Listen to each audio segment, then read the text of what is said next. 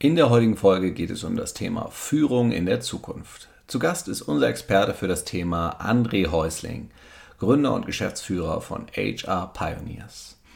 Im Gespräch gehen wir intensiv darauf ein, wie und warum sich die Führungsarbeit in den letzten Jahren verändert hat. Außerdem besprechen wir, wie Führungskräfte und Organisationen auf diese veränderten Herausforderungen reagieren können.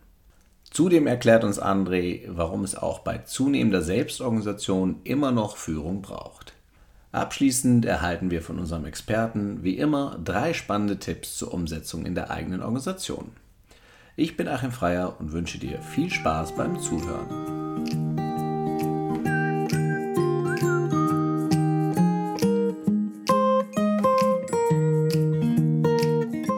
Du hörst Zufrieden arbeiten den Podcast für Personaler und Entscheider im deutschen Mittelstand. Wir unterstützen dich dabei, dein Unternehmen durch mehr Zufriedenheit am Arbeitsplatz nachhaltig erfolgreich zu machen. Hallo und herzlich willkommen beim Zufrieden Arbeiten Podcast. Zu Gast heute André Häusling, Gründer und Geschäftsführer der HR Pioneers. Äh, André ist Experte für agile HR-Transformation und Führung im digitalen Zeitalter. Darum soll es auch in der heutigen Folge gehen. André, magst du dich einmal ganz kurz vorstellen, was waren so die wichtigsten Schritte hin zu deiner aktuellen Rolle und was reizt dich an diesen Kernthemen agile HR-Transformation und das Thema Führung im aktuellen Arbeitskontext? Ja, hallo, ich bin André. Vielen Dank für die Einladung, Achim. Ich freue mich riesig auf den äh, Austausch mit dir. Ich wollte eigentlich mal Förster werden, ehrlicherweise, und bin dann irgendwie falsch abgebogen. Ich war nicht sonderlich gut in der Schule, ehrlicherweise, habe mit Ach und Krach mein Abitur geschafft und wusste auch nicht so richtig, was mit mir anzufangen. Ich habe dann alles weggestrichen, wo ich wusste, das werde ich nicht schaffen und da bin ich nicht gut drin. Und dann bin ich irgendwie zufällig beim Thema Soziologie gelandet, wo mir mal alle gesagt haben, willst du jetzt lieber eine Pommesbude aufmachen oder Taxifahrer werden? Und dann bin ich aber im Hauptstudium zufällig auf das Thema Industrie- und Betriebssoziologie gekommen. Das klingt so sperrig, aber dahinter steckte das Thema Personal- und Organisationsentwicklung und das war so ein erster wesentlicher Knackpunkt in meinem Leben, der echt entscheidend war, weil ich damals den Professor Stefan Fischer kennengelernt habe, der heute auch wissenschaftlicher Beirat bei HR Pioneers ist. Und er hat mich mit den Themen so angefixt, dass ich da voll die Leidenschaft für entwickelt habe, für die ganzen Themen und habe dann Praktika gemacht äh, und so weiter. Und dann war ich irgendwann nach dem Studium, habe ich noch berufsbegleitend Master und alle möglichen anderen Themen gemacht. Da bin ich 2005 zufällig in Anführungsstrichen zu web.de damals gekommen, in einer ganz spannenden Phase, wo die beiden Gründer das äh, Freemail-Portal an 1 und 1, äh, an United Internet äh, verkauft haben und was Neues gemacht haben. Und das war damals das erste große Scrum-Projekt in Deutschland, was dann entstand. Äh, das ist jetzt über 15 Jahre her und dass dieses agile Thema mal so groß werden würde, war damals ja nicht absehbar. Und ich musste dann irgendwie auf einmal Scrum Master suchen und musste erstmal peilen, was die da in der Softwareentwicklung machen. Und das äh, fand ich deswegen so faszinierend, weil ich aus der Theorie zwar so lernende Organisation und Lean und solche Themen zwar kannte, aber so in der Praxis selbstorganisiertes Arbeiten und so nie gesehen habe.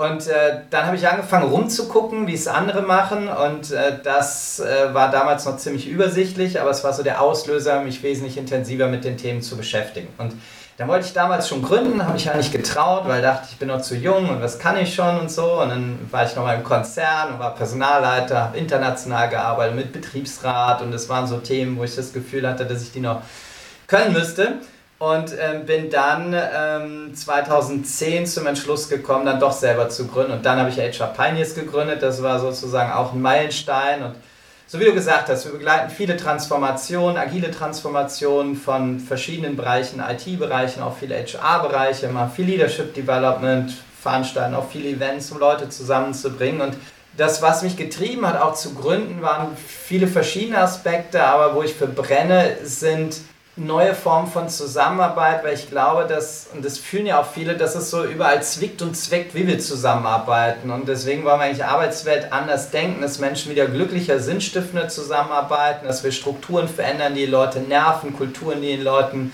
behindern, äh, wo Führung einfach schwierig und nervig ist und einfach wirkungsvollere und leistungsfähigere Organisationen auch schaffen wollen. Und sind mittlerweile auch auf dem Trip, nicht nur Arbeitswelten zu verändern, sondern auch Lebenswelten zu verändern und beschäftigen uns auch viel damit, welchen Beitrag wir in der gesellschaftlichen Transformation leisten können, wo wir auch äh, genügend Themen haben. Allein das wäre wahrscheinlich eine eigene Podcast-Folge. Aber das ist so das, was mich treibt, weil ich auch immer viel mich ehrenamtlich engagiert habe in meinem Leben und äh, so bin ich zu den Themen gekommen.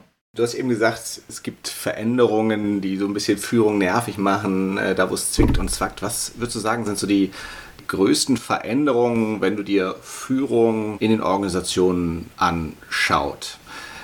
Zweite Frage, die so ein bisschen mit, mit reinspielt, ist, ähm, welche Rolle spielen dabei die Veränderungen, die wir in den letzten zwei Jahren ja nochmal noch mal forciert gesehen haben, Digitalisierung und dadurch äh, möglicherweise zumindest bei den Büroarbeitsplätzen auch eine Dezentralisierung ähm, der Arbeit? Was sind, da so da, was sind da so die Kernveränderungen, die du so wahrnimmst oder die ihr als Organisation so wahrnehmt? Also die Kernveränderung aus unserer Sicht ist die zunehmende Komplexität. Ne? Wir haben ganz viele unterschiedliche Treiber, die gerade Einfluss haben auf die Unternehmen und speziell dann auch auf Führung und die Führungskräfte. Das ist natürlich Digitalisierung, Technologisierung, so wie du gesagt hast. Das sind ganz viele andere Treiber, die gerade eine Rolle spielen, die aber am Ende dazu führen, dass viele Führungskräfte eine große Komplexität haben.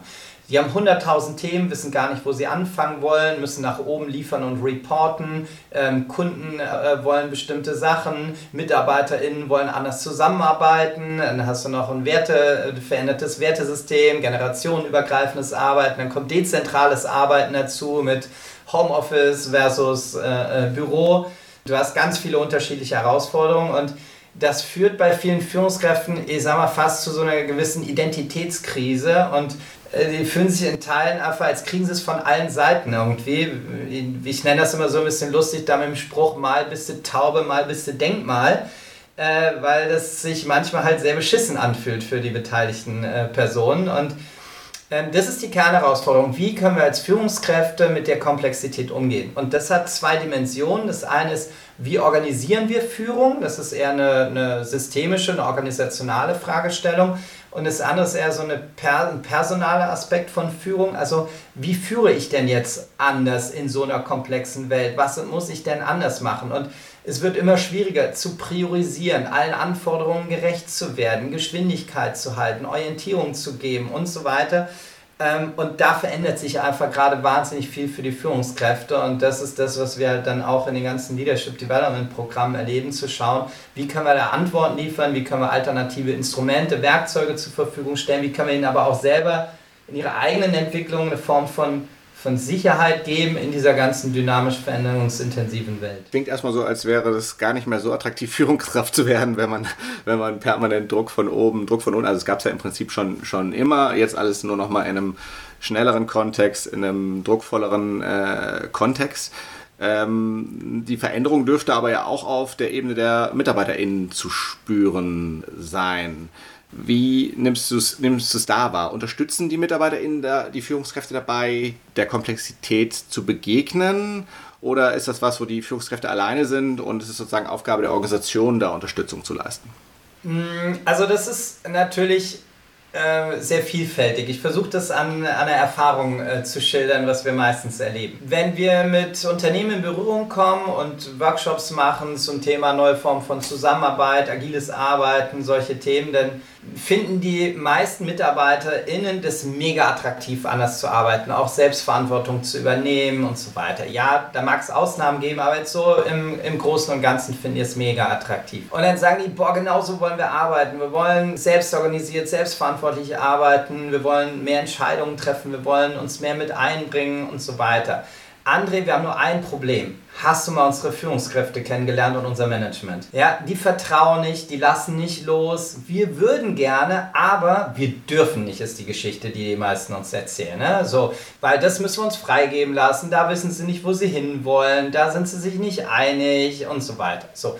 Was uns richtig weiterhelfen würde, André, wäre, wenn du mit unserem Management-Team mal so einen Workshop machst und dass die das lernen. Das wäre richtig große Klasse. So. In den meisten Fällen haben wir dann solche Management-Workshops und machen mit denen inhaltlich eigentlich genau das Gleiche. Ein ähm, bisschen anders äh, konnotiert, also auf den Kontext angepasst und am Ende kommen die zu der Erkenntnis, boah, André, genau das ist es. Wir brauchen eine agile Organisation, müssen anders arbeiten, es ist viel kundenzentrierter, werden wirtschaftlich viel erfolgreicher und so weiter. Wir haben nur ein Problem. Hast du unsere MitarbeiterInnen kennengelernt? Mit denen nie im Leben. Ne, die wollen gar keine Verantwortung übernehmen. Guck mal, da mussten wir rein und das mussten wir kontrollieren und dies und jenes und erzählen die uns ihre Version der Geschichte. So. Und äh, kein Witz, wir hatten mal eine, äh, eine Konferenz äh, von uns, da ist ein Personalleiter aufgestanden und gesagt, wenn wir so arbeiten wollen würden, müsste ich 80% unserer Leute entlassen. Ne? Die, die sind dafür überhaupt nicht geeignet. So.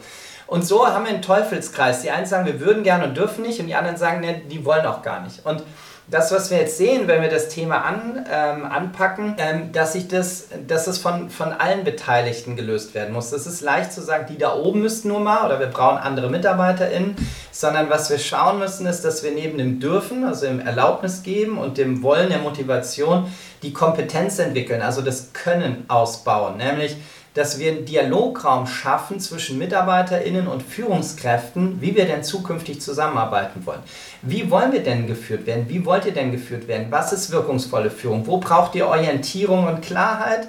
Ähm, was sind die Bedürfnisse, die dahinter stecken? Was sind meine Erwartungen von euch?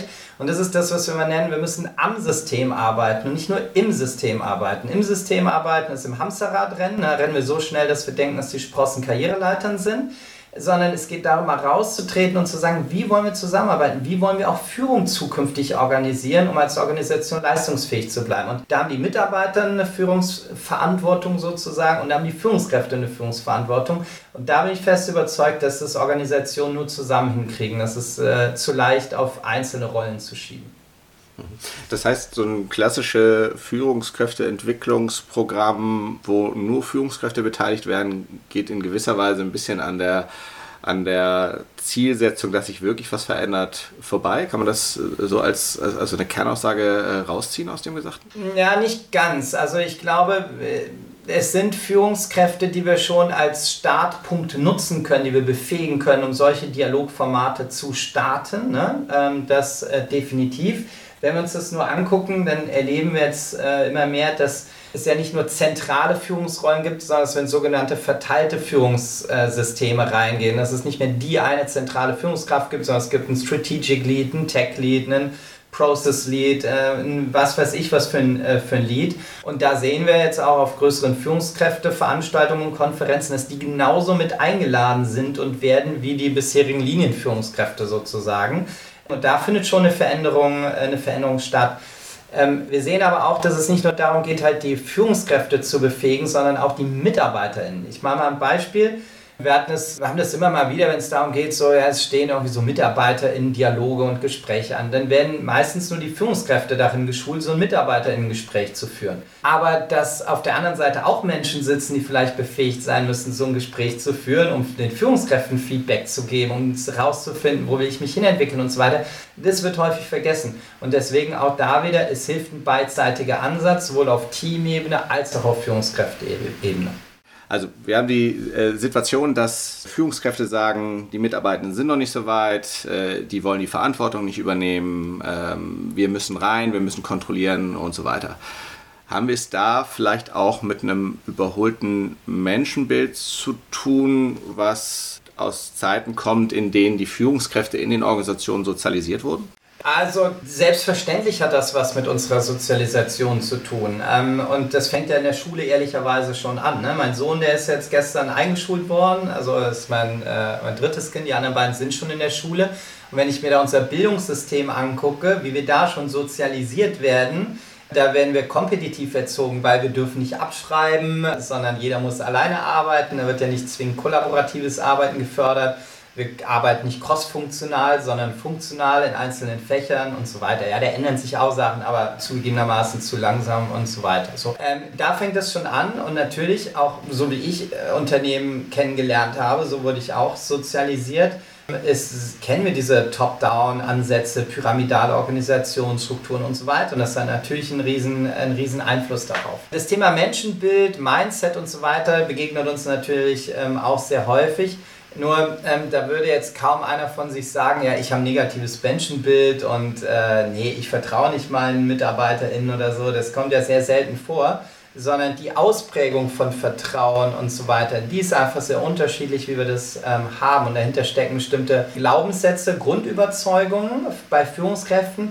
Und wie sind die entstanden? Wieder durch Erfahrungen, die sie gemacht haben in ihrem Berufsleben und sie, die sich dadurch äh, bestätigt fühlen. Ne? Und wenn ich die Erfahrung gemacht habe, ich bekomme nur gute Ergebnisse, wenn ich kontrolliere, dann habe ich das, bin ich natürlich so sozialisiert und dann habe ich auch die Erfahrung gemacht und es Mindset, das Menschenbild entwickelt, das zu tun. Das heißt, wenn wir jetzt in eine Transformation reingehen, müssen wir schauen, dass wir Führungskräften und Mitarbeitenden die Möglichkeit geben, neue und andere Erfahrungen zu machen, um das abzuspeichern und zu lernen, dass es Alternativen gibt. Und auch Kontrolle ist ja per se nichts, äh, nichts Schlechtes. Also es hilft zu kontrollieren, weil ich nur dann Menschen Wertschätzung geben kann, wenn ich es überhaupt mitbekomme und, und sehe, als wenn ich da jetzt nur loslasse. Und so stecken da ganz viele unterschiedliche ähm, äh, Aspekte drin, die sehr weitreichend sind in der Veränderung von Führung momentan. Ähm, was noch ein zweiter Punkt ist, der mir eben in den Kopf gekommen ist, ist diese Frage der Trägheit einer Organisation, wenn es um Kultur geht, wenn es um Verhaltensweisen geht. Ne? Du hast ja eben davon gesprochen, äh, sagt der HR-Manager, ich müsste erstmal die Hälfte der Leute entlassen oder vielleicht die Führungskräfte passen nicht dazu. Ähm, das, was ich mal gelernt habe, ist äh, tatsächlich, dass ich Kultur, auch wenn du diese eine Person rauswirkst, weil alle anderen sind ja dann sozialisiert durch diese Person, dass sich das dann, dass sich dann erhält. Wie kann man diesen, das ist ja sozusagen eine Fortführung des Teufelskreises, auch wenn du versucht hast, es zu unterbrechen durch, durch den Rauswurf einer Person. Wie kann man das durchbrechen? Ist es dieses eben genannte, wir schaffen Erfahrungen, die die Sozialisation in gewisser Weise in Frage stellen? Definitiv. Also das, was wir ganz viel machen, sind neue Erfahrungsräume zu schaffen, um zu gucken, dass die Organisationen lernen, dass es Handlungsalternativen gibt. Also viele Organisationen haben momentan Schmerzen, alle spüren es, viele können das nicht so ausdrücken, aber die wissen, ne, wir haben eine riesen Arbeitsverdichtung, es ist immer mehr, es wird immer schwieriger, es verändert sich immer mehr und alle sehen sich irgendwie nach Ruhe, nach Stabilität und so weiter und wissen eigentlich, dass wir sie nicht irgendwie mehr in der Form haben werden, wenn wir sie denn mal so äh, überhaupt hatten. So, das heißt, die meisten Menschen, die sind auf der Suche gerade, die sind auf der Suche nach Antworten, wie sie damit gesund und gut quasi durchs Arbeitsleben und durchs Führungsleben kommen. So, und kennen aber häufig gar nicht die Alternativen. Wir sind durch die Sozialisation so getrieben, ich brauche ein Reporting, ich brauche eine Excel-Liste, wir brauchen für ein Meeting eine PowerPoint-Präsentation, wir machen ähm, eine Mitarbeiterkommunikation so und so. Haben wir alles so gelernt, haben wir so gesehen und so weiter. So. Und die Frage ist jetzt, wie könnte es denn anders aussehen? So, wie könnten denn Alternativen aussehen, die uns vielleicht zum gleichen Ziel bringen, aber die wesentlich entspannter sind, wo wir vielleicht äh, wesentlich mehr Commitment kriegen ähm, und so weiter. Und diese Erfahrung zu machen und dann zu lernen. Und deswegen glaube ich, braucht es einmal neue Erfahrungsräume, es braucht Ideen, Verhandlungsalternativen und es braucht, das wäre für mich immer Teil dieser Erfahrungsräume, ich sage mal, Reflexionsformate sozusagen, um als Organisation zu lernen. Also es geht ja nicht darum zu sagen, jetzt so, wir machen das einmal und dann funktioniert das, sondern es ist ein kontinuierlicher Lernprozess, wenn wir das Thema Kultur angehen wollen, zu sagen so, ah guck mal, das hat funktioniert und das hat vielleicht auch nicht funktioniert, das müssen wir das nächste Mal nochmal anders machen. Und es ist eine mega spannende Reise, sowohl für die einzelnen Führungskräfte als auch für die Organisation. Das ist auch nicht leicht, aber es ist definitiv auch nicht leicht, so weiterzuarbeiten, wie es heute ist. Du hast eben so ein bisschen von äh, Verantwortungsverteilung gesprochen. Äh, landen wir relativ schnell bei diesem ganzen Thema Selbstorganisation, selbstorganisierte äh, Teams. Also, äh, sage ich mal, eine Abkehr von dem, von dem klassischen Pyramidensystem oder zumindest von einer, von einer Hierarchie innerhalb von, von Teams. In den sozialen Business-Medien bei euch auf der Webseite im Prinzip im agilen Kontext ja ein, ein, ein stark verbreiteter Satz ist dieses Thema Selbstorganisation braucht Führung. Ähm, wenn, man sich, wenn man den Satz erstmal nur liest, würde man erstmal sagen, okay, eigentlich widerspricht sich das von, von der Denkweise, die man, die man so mitbringt. Selbstorganisation, keine Führung, aber das braucht jetzt Führung. Was versteht ihr hinter dem Satz und warum macht der trotzdem für euch Sinn, auch wenn es erstmal das Gefühl einer, eines Widerspruchs entsteht? Naja, also der Punkt ist, dass es auf der einen Seite den Mythos gibt, so bei selbstorganisiertem Arbeiten oder agilem Arbeiten kann jeder machen, was er will irgendwie. So. Ähm, und das ist natürlich totaler Quatsch und das ist auch nicht die Idee dahinter. So. Auf der anderen Seite ist das andere Extrem ist, wenn ich natürlich weiter sehr hierarchisch führe, das aber als Selbstorganisation jetzt label, äh, bin ich auch nicht weiter. Sondern das, was es benötigt, sind einfach klare Rahmenbedingungen. Und klare Rahmenbedingungen in denen Selbstorganisation möglich ist. Und ähm, da müssen wir uns nochmal angucken, was bedeutet es jetzt für Führung und wo verändert sich auch Führung. Aus meiner Sicht sind es halt drei Führungsverantwortlichkeiten sozusagen, die Führungskräfte ähm, in der komplexen Welt haben sollten. Das erste ist Orientierung zu geben, das brauchen wir immer noch.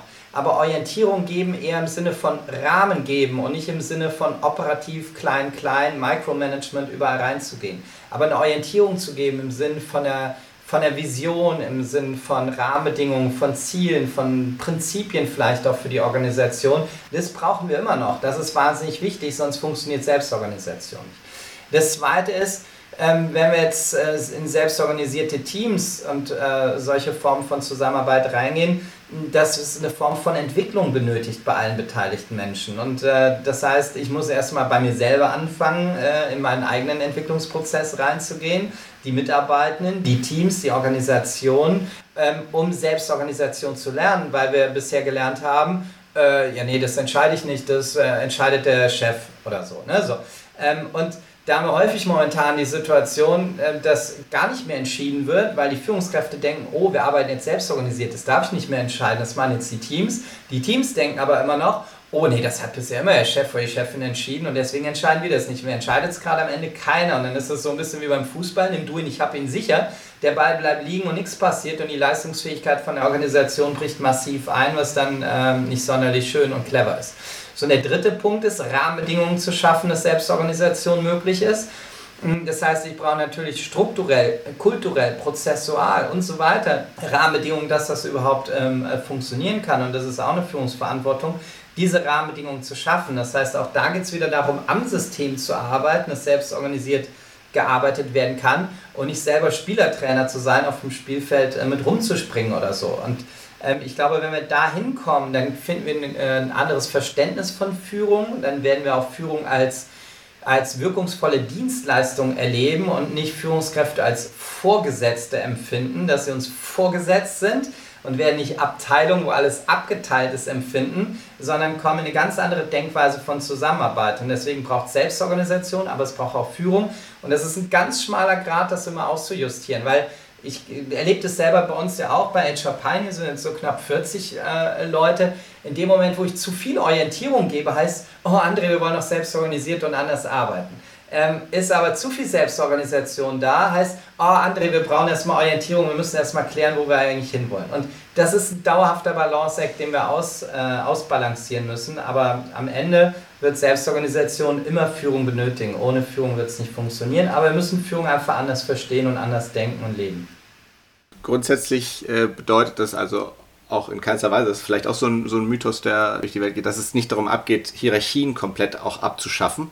Ich sag mal, eine Organisation mit zigtausend Mitarbeitenden wird man ohne ein hierarchisches Konstrukt wahrscheinlich überhaupt nicht, äh, überhaupt nicht aufbauen können. Ja, doch, kann man schon. Also die Frage ist jetzt, was, also ich versuche es aber anders zu formulieren. Wir werden eher eine, eine prozessuale Hierarchie brauchen, aber keine strukturelle Hierarchie in dem Sinne. Also wir haben durchaus Organisationen begleitet mit 5.000, 6.000 Mitarbeitenden, die ihre Linienorganisation komplett abgeschafft haben und in über 600 selbstorganisierte Teams gegangen sind. Das funktioniert schon.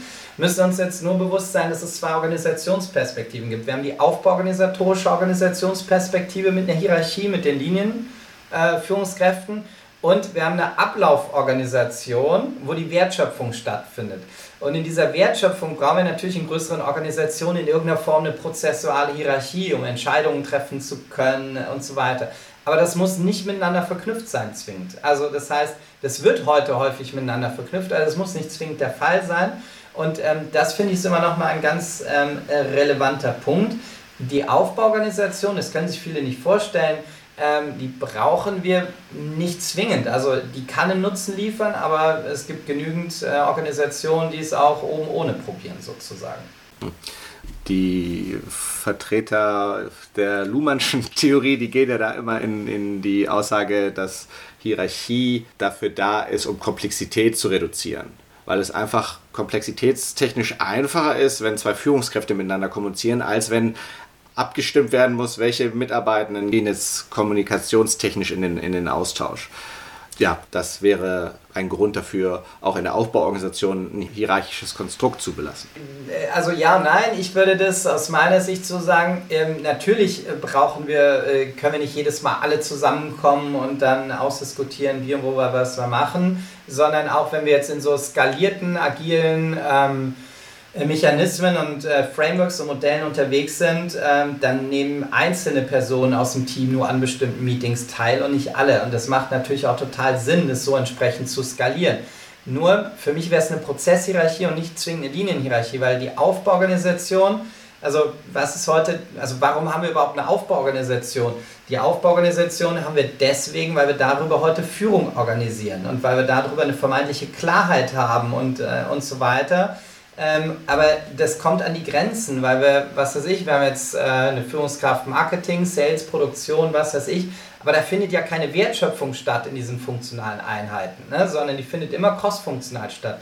Wenn unser ganzes System in der Aufbauorganisation top-down über diese funktionalen Einheiten funktioniert, die eher kompetitiv unterwegs sind, und jetzt brauchen wir aber Kollaboration zwischen den Bereichen und da behindert diese Aufbauorganisation in Teilen. Wir brauchen immer noch Führung und wir brauchen auch eine Skalierung, wir brauchen einzelne Rollen, die würden wir aber anders organisieren, als wir es bisher in so einem klassischen pyramidalen, hierarchischen äh, Kontext gemacht haben, zumindest da, wo es Sinn macht. Also auch das mag ich nochmal sagen, es äh, geht gar nicht darum, jetzt zu sagen, das ist das Allheilmittel, aber da, wo wir eine besonders hohe Komplexität haben, brauchen wir andere Antworten im Organisationsdesign. Da kommen wir über die klassische Linienorganisation perspektivisch an die Grenzen. Du hast gerade einen, äh, einen, spannenden äh, Punkt gesagt. Ne? Also wenn es darum geht, Entscheidungen zu treffen, da wären wir, wären wir im Prinzip beim, beim nächsten. Ne? Hat ja jetzt zwei Ebenen, entweder auf Gesamtorganisationsebene, wo werden dann Entscheidungen verortet und wie, wie können Entscheidungsprozesse innerhalb eines Teams ablaufen, in dem nicht am Ende die Führungskraft sagt, okay, ich habe jetzt alles gehört, das ist die, das ist die Entscheidung. Was gibt es da für, für Wege, ähm, in eine Entscheidungsfindung reinzukommen? Vielleicht starten wir mit der, mit der Teamfrage, da waren wir jetzt kurz schon ein bisschen tiefer drin. Ja, also das neudeutsche Wort, was momentan ja häufig gebraucht wird, ist der Begriff des Empowerments. Also wie schaffen wir es, diese Teams möglichst gut zu empowern. Ähm, der Hintergrund kommt ja auch da äh, aus der Komplexität, die wir gerade haben und den Problemen. Also wie ist es denn bisher? Ich will als Team eine Entscheidung treffen, dann darf ich das nicht, dann gehe ich zu meiner Führungskraft, sage, Mensch, äh, sollen wir dies, jenes. Dann sagt die Führungskraft in vielen Fällen, ja, muss ich mal mit meinen Peers reden, mit den anderen und da nächste Woche ein Meeting, dann besprechen wir das. So, dann fällt es aus, wird verschoben, jemand krank, der unbedingt dabei sein soll oder ihr kommt zur Erkenntnis, naja, müssen wir nochmal die oder jene Person einbinden und so weiter. So vergeht die Zeit und wir kaskadieren es hoch und kaskadieren es wieder runter und eine Kundin hat mal gesagt, so, André, wir haben für Kaskade keine Zeit mehr, ne? das, ist, das dauert zu lange, das funktioniert nicht. So, das heißt, wir sollten vom Grundsatz erstmal gucken, dass wir all die Entscheidungen dahin kriegen, wo sie hingehören, nämlich in die Teams. Und die treffen ja auch heute schon ganz viele Entscheidungen. Ähm, ist ja nicht so, dass sie keine Entscheidungen treffen. So. Und das ist erstmal die Kernfrage. Und wir arbeiten beispielsweise auch bei uns im Team viel mit äh, einem sogenannten Delegation Board, dass wir festlegen, wer welche Entscheidungen treffen darf und kann. Das heißt, der entscheidende Begriff für mich ist dahinter Klarheit. Ähm, und das haben wir auch in den bisherigen Organisationsformen ja ganz häufig nicht, dass klar ist, wer welche Entscheidungen trifft. So, das heißt, wir haben verschiedene Ausprägungen, dass wir sagen, das sind Themen und Entscheidungen, die trifft äh, die Führungskraft oder eine bestimmte Rolle. Wir haben bestimmte Entscheidungen, die treffen wir ähm, im Konsens oder im Konsent oder wir haben bestimmte Entscheidungen, wo die Führungskraft auch sagt, möchte ich nicht zugefragt werden, bitte entscheidet das als Team. Und da können wir die Transparenz schaffen. Und ich glaube, dass wir, ähm, dass es auch von der von den Themen abhängt, die entschieden werden müssen. Ähm, das heißt, äh, es gibt dieses ähm, äh, berühmte Beispiel mit der Waterline, ja, dass so die Sachen, die jetzt so über der Wasseroberfläche sind, die nicht gleich äh, zum Untergang des Schiffs führen, sollen die Teams schnell entscheiden, aber all die Sachen, die vielleicht ähm, ein Loch in den Rumpf reißen, dass das Schiff in Schieflage äh, gerät, da macht es vielleicht Sinn, nochmal alternative Entscheidungswege zu gehen. Und wir nutzen ganz viele unterschiedliche Entscheidungsprozesse, die uns helfen, schnelle Entscheidungen und gute Entscheidungen ähm, äh, zu treffen. Und es geht darum, auch da wieder die Teams zu befähigen da drin. Und es muss nicht mehr alles von den Führungskräften entschieden werden. Und dadurch, dass die Komplexität so groß ist, können die auch vieles gar nicht mehr entscheiden, weil ihnen die Informationen fehlen, weil sie zu weit weg sind, weil das Risiko für falsche Entscheidungen viel zu groß ist. Und deswegen glaube ich, macht es Sinn, da zu differenzieren, um welche Entscheidungen es geht und die Entscheidungen dort treffen zu lassen, wo die höchste Kompetenz ist und nicht qua Hierarchie entscheiden zu lassen. Ist natürlich eine Abkehr von, von äh, gedanklichen Mustern, die, die bis dahin äh, da war bedeutet ja auch eine Veränderung in dem, was an Anforderungen an eine Führungskraft herangetragen wird. Ja, also ähm, wenn man das so sagt, dass im Prinzip ein Teammitglied, also sagen wir mal, es gibt noch eine, eine, eine, Führungskraft in einem Team, ein Teammitglied hat aber die größte Kompetenz in diesem Thema, sie soll das, sie soll das Thema entscheiden. In, einem, in der klassischen Organisation ist das ja so, okay, entscheidet trotzdem die Führungskraft, weil so sind ja auch Führungskräfte früher häufig Führungskräfte geworden. Sie waren die Klar. besten Personen in dem Themenfeld, wo jetzt ein paar Leute dieser, dieser Person ähm, äh, zuarbeiten. Äh, wenn das nicht mehr der Fall ist, also sie ist nicht mehr der, die kompetenteste Person im Team bezogen auf inhaltliche Fragen, welche Fähigkeiten, Kompetenzen braucht die Führungskraft denn noch und was muss sie mitbringen, um in dieser veränderten Arbeitswelt, wo es dann eher um das Schaffen von Rahmenbedingungen geht, Klärung von Zusammenarbeiten, was, was muss eine Führungskraft heute mitbringen, um das bewältigen zu können? Also wir haben ganz viele Kompetenz-Sheets, Modelle und so weiter erarbeitet. Wenn das näher interessiert, gibt es bestimmt bei uns irgendwo auf der Website mal einen Blogbeitrag, dass wir die äh, beschrieben haben. Ich pick mal zwei, drei raus. Wir arbeiten normalerweise mit acht Kompetenzen. Ähm, aber eine relevante Kompetenz, die Führungskräfte benötigen, ist aus meiner Sicht Transformationskompetenz. Das heißt, dieses am System arbeiten. Also so wie du gesagt hast, so bin ich auch das erste Mal Führungskraft geworden. Ich war am längsten da, äh, es konnte keiner besser, schwuppdiwupp äh, war ich Personalleiter. So, aber das war jetzt ja nicht die mega strategische Entscheidung und äh, Chakalaka, sondern es ist halt so passiert aus fachlichen Gründen. So, und dieses am System arbeiten bedeutet zu gucken, dass ich die Rahmenbedingungen schaffe, dass wir als Team, als Bereich erfolgreich sind. Und das ist das, was ich auch nur bedingt delegieren kann. Die fachlichen Themen, die kann ich delegieren, da kann ich Menschen entwickeln und aufbauen. Aber dieses am System arbeiten, das wird im Zweifel keiner tun, wenn ich es nicht tue.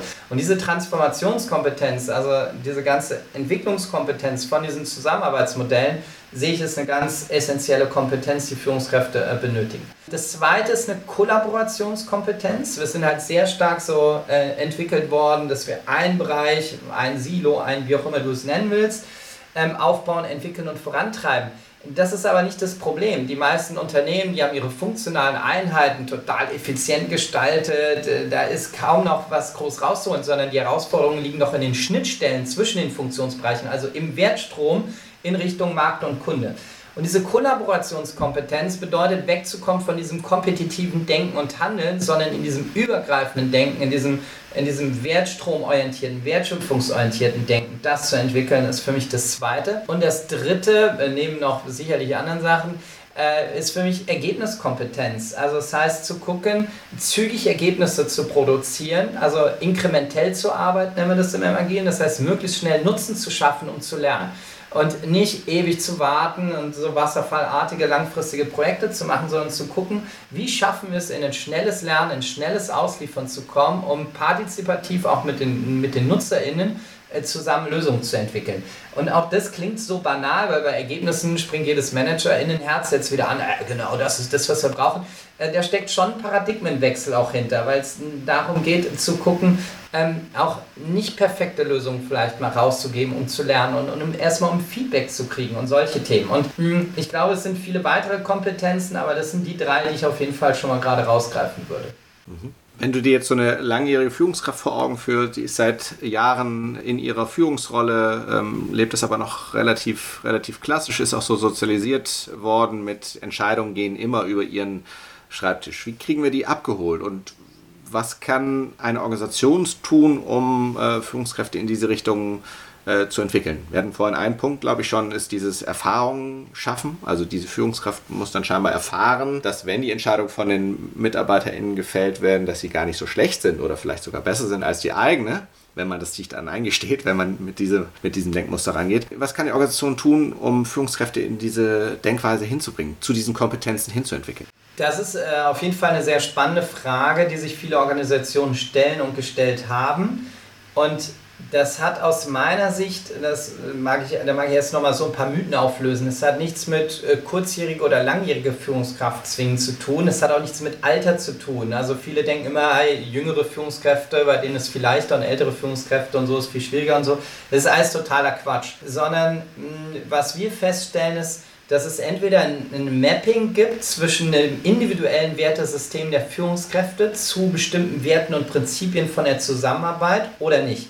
Sondern es gibt bestimmte Werte und Prinzipien, die mir als Führungskraft vielleicht aus dem agilen und selbstorganisierten Arbeiten sozusagen wirklich, die, die sagen, boah, warum habe ich nicht schon immer so gearbeitet? Und wir haben Menschen, die langjährige Führungskräfte sind, die sagen, wow, endlich habe ich, hab ich das mal erfahren, wie cool ist das denn? Und die brennen dafür und äh, die setzen sich dafür ein, anders zu arbeiten. Und dann gibt es jüngere Führungskräfte, die ähm, eher eine Form von Status, äh, eine Form von Machtzentrierung und so weiter vorziehen und so arbeiten wollen. Und es ist beides legitim, ne? muss sich ja jeder überlegen, in welchem Kontext er äh, wirksam und äh, glücklich werden kann und will. Ähm, aber aus meiner Sicht hat das, wie gesagt, viel mit dem individuellen Wertesystem zu tun, wie gut es mappt oder nicht. Und äh, ich meine, das ist dann auch nicht ganz so leicht zu verändern und natürlich jetzt so von heute auf morgen zu drehen. Das heißt, was können die Organisationen machen? Die Organisationen können Werkzeuge zur Verfügung stellen, um Dinge auszuprobieren, um diese Erfahrung zu machen. Ne? Erfahrungsräume klingt immer so esoterisch oder so, so meine ich das äh, überhaupt nicht, sondern es geht darum, ähm, mal eine Retrospektive, also ein Meeting zu machen, um sich zu fragen, was läuft gut in unserer Zusammenarbeit und was könnte besser laufen. Das ist keine große Geschichte, aber es ist ein Erfahrungsraum, wenn du das als Führungskraft machst, weil du vielleicht Dinge gesagt hast, die dir bisher vorher keiner gesagt hat. Wir haben beispielsweise mit der, mit der Otto Group aus Hamburg haben wir ein, ein Kartenset entwickelt, es heißt Agile Challenge. Das sind, das sind so 52 kleine Führungsaufgaben, die wir in so einem Kartenset gebündelt haben, wo es um ganz banale Dinge gibt, wie ich Mindset operationalisieren kann. Also beispielsweise, heute komme ich zu jedem Meeting pünktlich. Oder heute lasse ich in das Team eine Entscheidung treffen, die ich sonst entschieden hätte. Oder ich frage drei Leute danach, was eigentlich die Vision unseres Teams ist. Also wir brauchen leichtgängige Dinge und sowas können die, ähm, die HR-Bereiche oder Organisationsbereiche auch gut zur Verfügung stellen, dass sowas Führungskräfte ausprobieren, anwenden können. Und da gibt es mittlerweile im Markt ganz viele unterschiedliche äh, Produkte und Sachen und, und, und, das führt dazu, dass diese Führungskräfte halt anfangen, ich sage mal, sich damit auseinanderzusetzen, zu experimentieren, Erfahrungen sammeln ähm, und die einen haben da mehr Spaß dran und springen da sofort drauf an und andere sind vielleicht erstmal ein bisschen zurückhaltender, aber das ist das, was erfahrungsgemäß äh, ziemlich gut funktioniert und wie die auch gut begleitet werden können da drin. Mhm. Ähm, was machen wir, wenn die Führungskräfte zu stark in diesem machtzentrierten Denksystem drin sind? Die Organisation sich aber dadurch nicht schnell genug an äh, äußere Einflüsse anpassen kann. Wir haben vorhin davon gesprochen, es ist nicht unbedingt der Weg, die Führungskraft loszuwerden, weil das System ja relativ äh, stabil ist, die Kultur relativ stabil ist, weil die Mitarbeitenden darunter ähm, ja gewohnt sind, dass die Führungskraft diese, diese Entscheidung trifft. Was, was machen wir da? Kann man da, gibt es da Möglichkeiten oder ist es vielleicht dann doch irgendwann zu sagen, okay, es passt irgendwie nicht mehr zu der, die Organisation hat sich weiterentwickelt oder anders entwickelt äh, kulturell, es passt jetzt nicht mehr? Na, also in den meisten Organisationen würde ich sagen, haben wir auch eine gewisse Spannbreite bei den Führungskräften. Da muss man auch nochmal sagen, dass das ja auch je Kontext unterschiedlich ist. In der Softwareentwicklung haben wir wieder vielleicht andere Führungskräfte als in der Buchhaltung oder in Sales und so weiter. Also, und es macht auch Sinn, gegebenenfalls auch sich die Kontexte nochmal anzugucken, in denen wir unterwegs sind, weil diese selbstorganisierten agilen Arbeitsformen vor allem da wirksam sind, wo wir eine hohe Komplexität haben. Ne, da, wo ich sehr, sehr effizient, standardisiert arbeiten kann, da macht vielleicht auch weiterhin ein sehr hierarchisch ähm, transaktionaler Führungsansatz nach wie vor Sinn, finde ich es durchaus, ähm, durchaus legitim. Das heißt, wenn wir weiter machtzentrierte Führungskräfte haben, dann sollen wir gucken, dass wir die in den richtigen Kontext einsetzen. Wenn wir aber als Gesamtorganisation auch jetzt in der Transformation drin sind, hängt das natürlich sehr stark am Top-Management auch. Das heißt, wir haben in, in irgendeiner Form meistens ein Zukunftsbild, wo wollen wir als Organisation hin, wie wollen wir führen, wie wollen wir zusammenarbeiten. Und dann gibt es durchaus die berechtigte Erwartung, dass da alle dran mitziehen und dahin arbeiten. Und die einen, die sind schneller da drin und denen fällt es leichter und anderen fällt es vielleicht schwieriger. Und ja, also da mache ich die Erfahrung zugegebenermaßen, dass ich immer mal wieder Menschen begegne, wo ich denke so, huh, ob die die Reise hinkriegen irgendwie, ne? das äh, klingt ja schon wieder so anmaßend und arrogant und dann werde ich häufig eines Besseren belehrt, dass ich feststelle, so holla die Waldfee, wie sich doch Menschen ändern können, wenn sich Rahmenbedingungen verändern, wie die sich selber anpassen können. Da bin ich jedes Mal überrascht, was da drin ist ähm, und äh, wie viel da passiert in Organisationen. Und es gibt auch wenige Ausnahmen, wo sich hinterher irgendwie die Frage stellt, passt das noch so zusammen? Ja, das gibt es natürlich in der Praxis ähm, auch, weil wenn sich die Kultur dann doch ändert und auch der Anspruch an Führung verändert und Menschen nicht bereit sind, sich auf so einen Weg einzulassen, dann sollte man sich auch die Frage stellen, ob das ähm, äh, dauerhaft trägt. Das spielt sicherlich dann auch irgendwann eine Rolle. Aber wie gesagt, in vielen Fällen passiert mehr Veränderung, als wir vorher annehmen. Wenn jetzt eine Führungskraft zuhört, die ähm, Interesse hat, sich in diese Richtung zu entwickeln, hast du irgendwelche Empfehlungen? Welche Bücher sollte die Person lesen? Gibt es Podcasts, die du da empfehlen würde? Welche Quellen würdest du empfehlen, wenn die Führungskraft sich einfach mal damit beschäftigen möchte? Wie kann Führung in einem agileren Kontext aussehen? Äh, was macht Führung dann überhaupt noch aus? Was, was würdest du da empfehlen? Ja, also es gibt mittlerweile natürlich sehr viele Podcasts und sehr viel äh, Literatur im, im Markt äh, zu den Themen. Äh, gibt allerdings auch viel Schrott, äh, würde ich sagen. Also ich lese wahnsinnig viel. Ich lese bestimmt ein Buch pro Woche so im Schnitt. Und es gibt am Anfang, finde ich, so ein paar Grundlagenwerke, die es helfen, erstmal so agile Arbeitsmethoden zu verstehen. Und ich finde, ein Buch, was, äh, was einen ganz guten Überblick gibt, ist von dem Frederic Laloux, Reinventing Organizations. Das ist in den letzten Jahren sehr bekannt geworden. Und wir haben selber einige Bücher geschrieben. Ein Buch, was ich geschrieben habe, heißt Agile Organisation, haben aber auch noch ein zweites Praxisbuch Agilität, wo ganz viele Werkzeuge äh, äh drin sind. Und wir haben uns auf der Website auch eine Kategorie zu Büchern und Buchlisten und Literaturlisten, wo man sich alle möglichen Sachen im Detail nochmal angucken kann. Ähm, zum Thema Führung muss ich sagen, gibt es vielleicht ein Buch, was nochmal interessant sein könnte, das ist jetzt auch schon ein bisschen älter, äh, von dem Jürgen Appelo, Management 3.0, der auch sich viel mit den ganzen Werkzeugen und Tools wie mit dem Delegation Board ähm, äh, beschäftigt hat. Also da gibt es nochmal einiges äh, äh, zu gucken und sich ähm, anzuschauen. Aber im Thema Leadership sind es häufig so Einzelaspekte. Und da finde ich, gibt es nicht so das eine Buch, was ich gerade empfehlen könnte. Es ist eher ein Aspekt, dass wir da selber nochmal dran sind, ein gutes, äh, ein gutes zu schreiben, weil da ist, finde ich, da ist noch Luft im Markt. Zu den HR-Themen gibt es wieder einiges haben wir auch selber was zu publiziert, aber ansonsten gerne mal einen Blick auf unsere Website äh, werfen oder auch nochmal in die Literaturlisten reingucken und wer will, sonst ein konkretes Thema hat, mich gerne auch sonst nochmal persönlich kontaktieren, dann schaue ich nochmal, was wir im Fundus haben. Mhm. Wenn du jetzt so an deine eigene Entwicklung als äh, Führungskraft, du hast ja ähm, vorhin gesagt, äh, deine erste Führungsrolle war auch, weil du fachlich am passendsten warst und weil du schon am längsten da warst. Was hat sich bei dir in den Jahren verändert? Was machst du jetzt anders als vor 15 Jahren? Ich arbeite wahnsinnig viel mit Coaches. Äh, manchmal komme ich mir vor, als bin ich in der dauerhaften Therapie, habe ich das Gefühl als Führungskraft. Ja? Vielleicht ist es ein bisschen übertrieben, aber ich habe halt gemerkt, dass es viel mit meiner eigenen Persönlichkeitsentwicklung ähm, zu tun hat und dass ich ganz viele Fragestellungen habe, wo ich an meine Grenzen komme, wo ich nicht weiterkomme und wo es mir auch hilft, externe AustauschpartnerInnen zu haben, mit denen ich bestimmte Fragestellungen ähm, reflektieren kann. Und das ist das, was mich aber auch so unglaublich begeistert daran, weil diese Persönlichkeitsentwicklung und diese Reise, die ich dadurch durchmachen darf, wahnsinnig spannend ist und mich riesig weitergebracht hat. Ich habe ein Team, was sensationell ist und mit dem ich in einem guten Dialog bin, und die mir helfen in meiner eigenen Weiterentwicklung, die mir wahnsinnig viel Kontra geben, wenn ich wieder in eine alte Denkweise reinkomme, weil ich bestimmte Dinge irgendwie brauche. Und dann komme ich in Dialog, ich sage, ja, aber ich muss irgendwie ein Unternehmen führen und ich brauche dafür bestimmte Zahlen oder bestimmte Dinge. Und sagen die, ja, aber ich hasse das, Excel-Listen auszufüllen. Und dann fangen wir an zu überlegen, ey, wie können wir es denn lösen, um beide Bedürfnisse unter einen Hut zu kriegen. Und das macht wahnsinnig viel Spaß, weil wir darüber einfach auf andere Antworten kommen aber es gelingt uns immer häufiger auch unsere Bedürfnisse zu teilen, auch die Emotionen, die dahinter liegen, zu teilen. Wo habe ich das Bedürfnis nach Sicherheit oder wo habe ich das Bedürfnis Orientierung zu brauchen oder geben zu wollen und auf der Ebene zu sprechen und zu reden, das hat mich selber riesig weitergebracht und da bin ich selber noch Lernender und lerne jeden Tag weiter viel dazu. Ähm, aber das ist das, was mich wahnsinnig anfixt äh, und fasziniert, zu gucken, ähm, wie ich meine eigene Entwicklung weiterbringe, weil ich darüber natürlich auch das Team wieder weiterbringe, weil ich es nicht limitieren möchte, was ich sonst aber wahrscheinlich versehentlich immer wieder tun werde. Wir sind leider schon ziemlich am, am Ende unserer Zeit. Wir versuchen immer ähm, noch so ein Takeaway für die Hörerinnen und Hörer mit auf den Weg zu geben.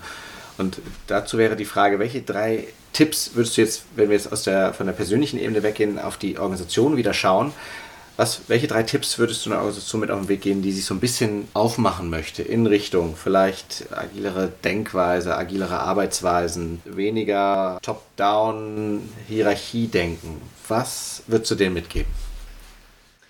Also ich würde folgende drei Punkte mitgeben. Erstens, ein Experiment zu starten, was auszuprobieren, was zu machen. Also ein konkreter Vorschlag kann sein, was ich eben schon sagte, eine Retrospektive zu machen. Also mal zum Team hinzugehen in den nächsten Tagen, eine Stunde ein Meeting zu machen und zu sagen, was läuft eigentlich gerade gut in unserer Zusammenarbeit und das mal zu sammeln, was läuft gerade nicht so gut in unserer Zusammenarbeit und ein oder zwei Maßnahmen zu vereinbaren, die ihr verändern wollt. Und dann könnt ihr das in vier Wochen wieder machen, aber das wird euch schon mal weiterbringen, um anzufangen, um, um was zu tun. Das zweite ist, sucht sucht euch Gleichgesinnte, die schon Erfahrung gemacht haben oder die auch auf dem Weg sind. Wir denken dann häufig als erstes so an die WiderstandskämpferInnen und an die Skeptiker und so weiter, sondern fangt mit denen an, die auch Bock drauf haben, so zu arbeiten, befähigt die und schaut, dass dieser, dieser kleine Schneeball sozusagen, der jetzt anfängt, dann den Berg runter zu rollen, dass der größer wird und dass, dass ihr positive Erfahrungen sammelt, die euch Energie geben, wo ihr auch das Gefühl habt, wirksam zu sein, wo ihr Kundinnen begeistert, wo ihr wirklich das Gefühl habe, was zu erzeugen. Und das Dritte, ja, das klingt vielleicht banal, aber zusammengefasst, machen es, wir wollen nur krasser. Ähm, anfangen, machen. Äh, es nützt nichts, noch 73 Bücher zu lesen, 75 Seminare zu besuchen und ich weiß nicht was alles, sondern machen. Die Zeit ist jetzt, Probleme sind genug da äh, zum Lösen und wenn ihr mit euren bisherigen Ansätzen nicht weiterkommt, probiert es nochmal anders. Das war aus meiner Sicht ein wunderbares Schlusswort. Vielen Dank, André, für die das war Zufrieden arbeiten. Wenn dir der Podcast gefallen hat, freuen wir uns sehr über eine 5-Sterne-Bewertung. Darüber hinaus sind wir offen für Kritik, Kommentare und Anregungen. Schick uns hierzu doch einfach eine Mail an podcast.consulimus.de. Am meisten aber freuen wir uns über eine persönliche Weiterempfehlung und wenn du auch bei der nächsten Folge wieder einschaltest.